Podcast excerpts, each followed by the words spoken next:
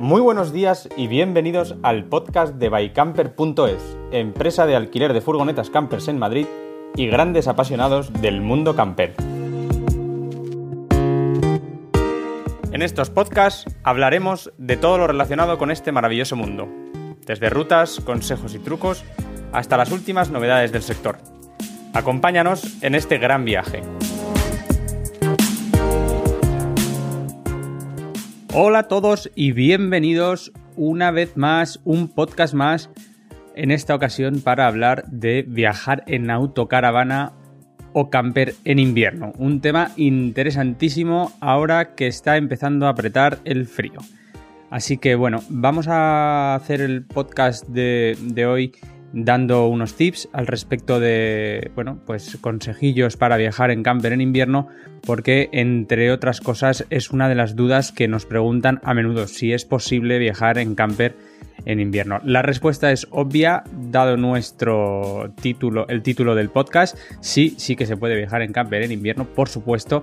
De hecho, las campers y autocaravanas están bastante bien preparados o suelen estar bastante bien preparadas para viajar en, en invierno, perdón y es cierto que tendremos que tener algunas cosillas en cuenta para no vernos eh, sorprendidos y pasar mucho frío. Así que vamos poco a poco a repasar algunos aspectos a tener en cuenta y sin más dilación, vamos allá. Bueno, lo primero que quiero decir es que no podemos olvidarnos de que dormir en una camper o autocaravana de noche en invierno hace mucho frío en el interior. Lo diré una y mil veces porque si te olvidas de un buen nórdico, un buen saco de dormir y no tienes calefacción o la calefacción falla, que es una de las cosas que puede pasar, siempre pueden pasar por muy buenas que sea, por muy buena que sea la marca de la calefacción puede pasar.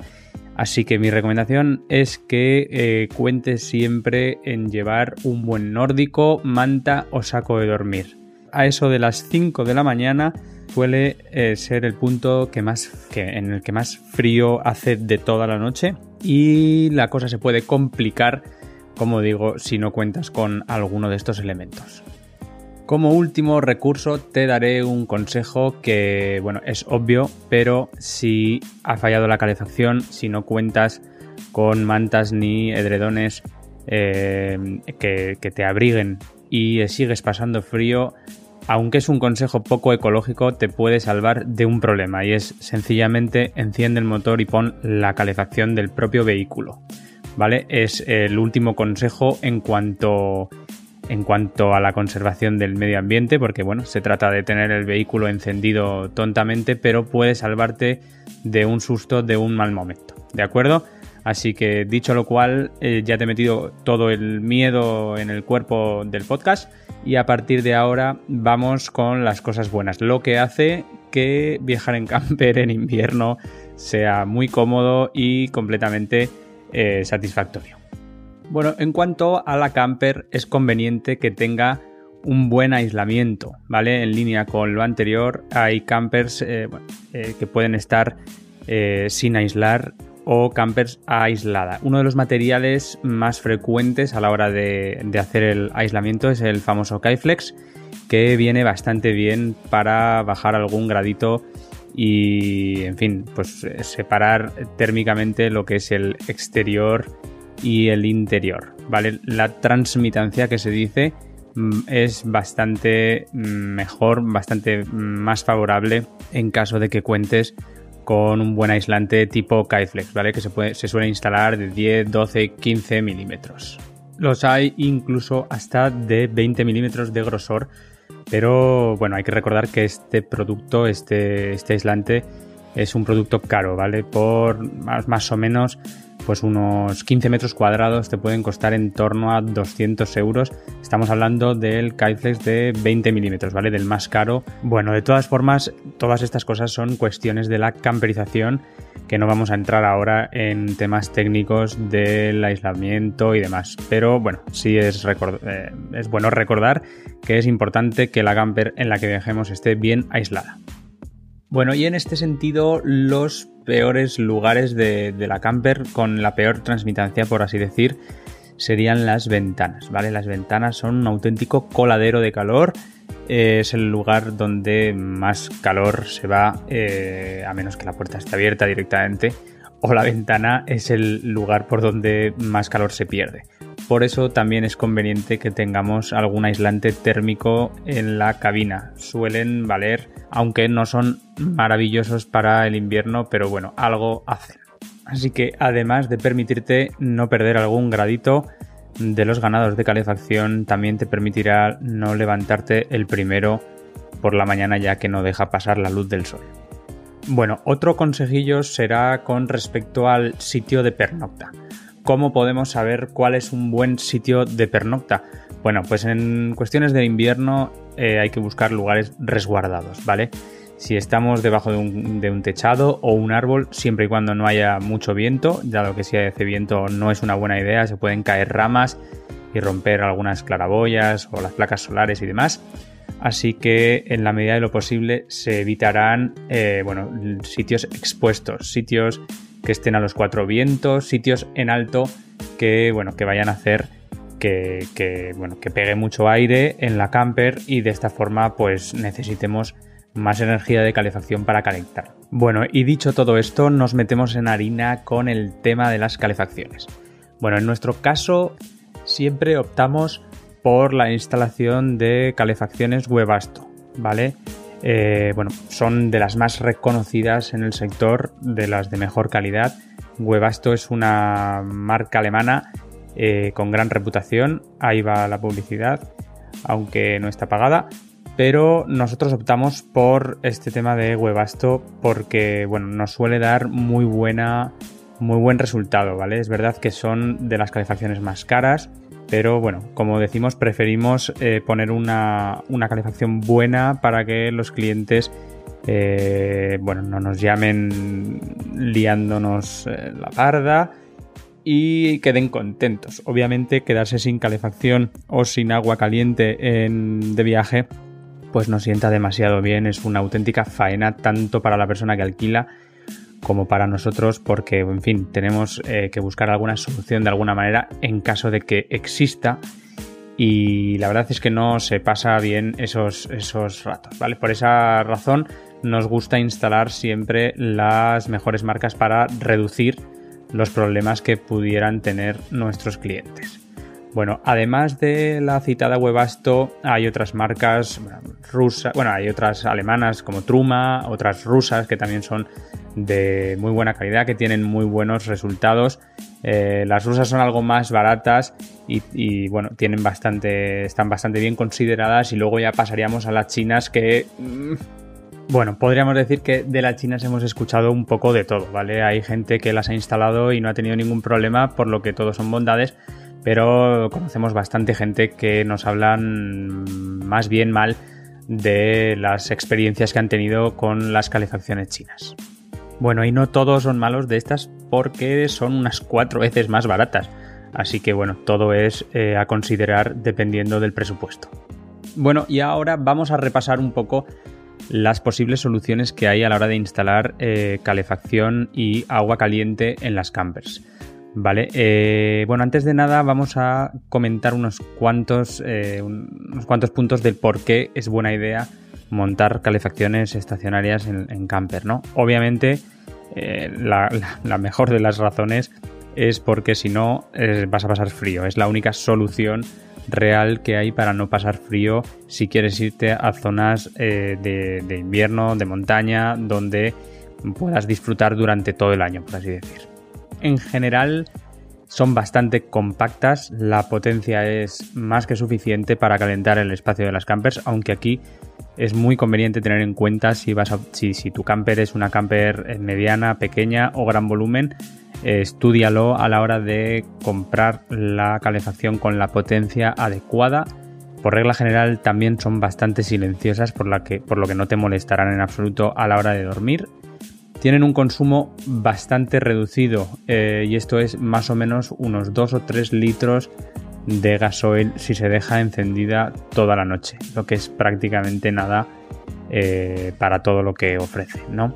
Eh, además, otra buena, mm, bueno, otra, otra cosa muy cómoda de ellas es que tiran del propio diésel del vehículo, por lo que tú cuando repostas estás al mismo tiempo eh, repostando para, el motor del vehículo y para la calefacción que vayas a, a usar posteriormente, ¿de acuerdo? Además tienen un consumo energético de la batería muy, muy bajito. Bueno, y pasamos a las soluciones en cuanto, eh, bueno, eh, soluciones de agua caliente y calefacción que hemos ido probando en nuestras furgonetas de alquiler, ¿de acuerdo? Entonces vamos a comentar cuáles son nuestras preferidas y cuáles no habríamos camperizado así, eh, no porque sean malas, sino porque hemos dado con otras soluciones más cómodas, ¿vale? A nivel general. Entonces, la primera de ellas sería tener una calefacción estacionaria independiente y el boiler eléctrico, ¿de acuerdo? El boiler eléctrico eh, es muy cómodo, pero al mismo tiempo tiene eh, una pequeña pega y es que al ser eléctrico tarda bastante tiempo en conseguir el agua caliente. Suele tener unos 6-10 litros dependiendo del modelo y eh, bueno, pues tienes que tener en cuenta a la hora de ducharte pues que tienes que darle al botoncito de empezar a calentar el agua caliente una hora o dos horas antes dependiendo del frío que vaya a haber. Y lo peor de todo quizás será que eh, bueno, tira bastante de batería. Eh, lógicamente, al ser eléctrico, la solución es tener unas buenas baterías para que no se note demasiado el, consumo de calentar este agua, este agua del boiler. Es una solución bastante fácil eh, porque, bueno, además tienes los dos elementos separados, tanto la calefacción estacionaria como el tema del agua caliente, lo tienes separado. Es una solución, em, bueno, relativamente barata, me atrevería a decir, eh, pero, bueno, es recomendable siempre y cuando cuentes con una buena batería y sepas que tienes que poner con bastante antelación el tema de calentar el agua. ¿De acuerdo? hemos dado con otras soluciones posteriores como es la siguiente que te cuento que para mí es eh, bueno hasta la fecha la, opción la, opción adecuada aunque eh, luego te comentaré otra tercera que hay muchos defensores también entonces la segunda que comento es la calefacción estacionaria y el boiler whale pero en esta ocasión el boiler no es eléctrico sino que se calienta por GLP ¿vale? Para mí es la mejor solución. Es verdad que la instalación eh, y, los materiales es la instalación más cara, ¿no? Pero bueno, eh, tiene bastantes ventajas. Para empezar, porque el GLP, que es el gas licuado del petróleo, eh, está mm, bastante extendido a nivel, a nivel europeo. Vale, el, GLP lo podremos conseguir bastante fácilmente en muchas gasolineras, tanto en España como fuera de España, en Europa y bueno, esto es muy cómodo porque tú llegas a la gasolinera y como si fueras a repostar diésel, pues coges la manguera del GLP eh, y por el exterior del vehículo lo enganchas, llenas la botella y, bueno, y ya tienes, eh, ya tienes GLP, ya tienes gas para tanto calentar el boiler whale citado como para la cocina. ¿Vale? Además dura muchísimo, bueno, dependiendo obviamente del tamaño de las botellas que instales, pero, pero bueno, dura en cualquier caso mucho. Esto además también nos permite tener las, instalaciones separadas, ¿vale? Y ahora te diré por qué, eh, bueno, por qué hago, eh, bueno, por qué lo digo especialmente, ¿vale? Porque a mí me gusta tener las, instalaciones separadas o, que sean elementos eh, distintos, porque si se estropea, se estropeará uno, lo más seguro es que se estropee uno y no se estropeen los dos al mismo tiempo, dado que son sistemas independientes, ¿de acuerdo? Entonces, si te falla el agua, pues te fallará el agua caliente, pero no te fallará la calefacción. Y si te falla la calefacción, pues te fallará la calefacción, pero no te fallará el agua caliente, ¿no? Y esto no pasa con el tercer, eh, con el tercer tipo, que son los sistemas duales y que comentaré ahora a continuación. Entonces, eh, mayores ventajas, además del almacenamiento de gas que, hemos citado y que se puede echar de la gasolinera como si fuera eh, al estilo de la gasolina, ¿no? que, es, que es muy cómodo, el precio por litro del GLP es bastante económico también. Entonces, llenar una botella grande de 20 litros, pues no sé, igual te puede costar 13 euros, una cosa así, y luego vas a tener, vas a tener gas para muchísimos días, ¿vale?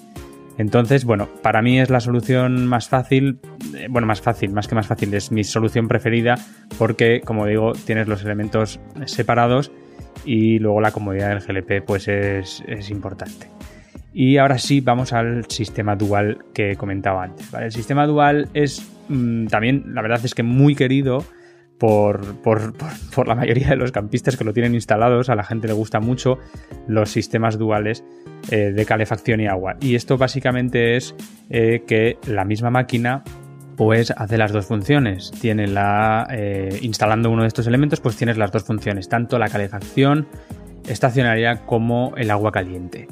Eh, a mí, como ya te has podido imaginar, no me gusta demasiado por la sencilla razón de que si se estropea algo, pues eh, puede ser que se, lo más normal es que se estropee para una cosa o para otra. Es decir, si falla un elemento de la instalación que es vital para el funcionamiento del sistema, pues ya no vas a tener ni agua caliente ni calefacción. Bien es cierto que no se suelen o no se deben de estropear bastante porque la verdad es que con todo el mundo que hablamos que tienen estos sistemas, este sistema están, están encantado.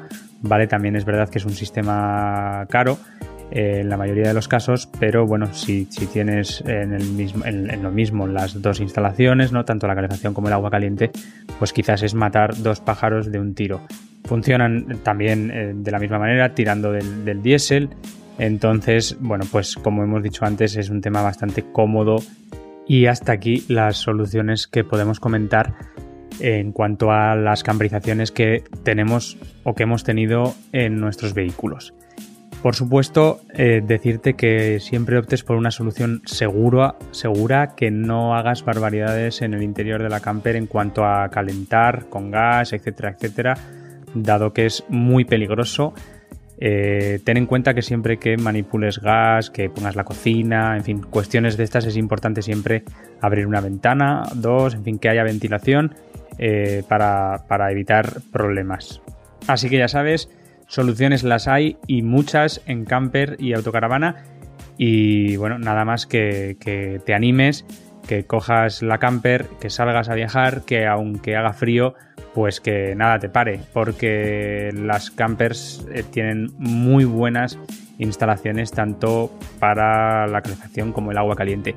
Y créeme, es una auténtica gozada volver después de hacer una excursión o después de haber practicado algún tipo de deporte el volver y poder pegarte una duchita de agua caliente y al salir tener una calefacción, tener la calefacción funcionando y en fin, comer, eh, hacer todo este tipo de cosas que puedes hacer en el interior con total comodidad. Así que bueno, pues anímate que no te pare el invierno ni el frío y nada más. Darte las gracias como siempre por tu tiempo y nos vemos en otra ocasión.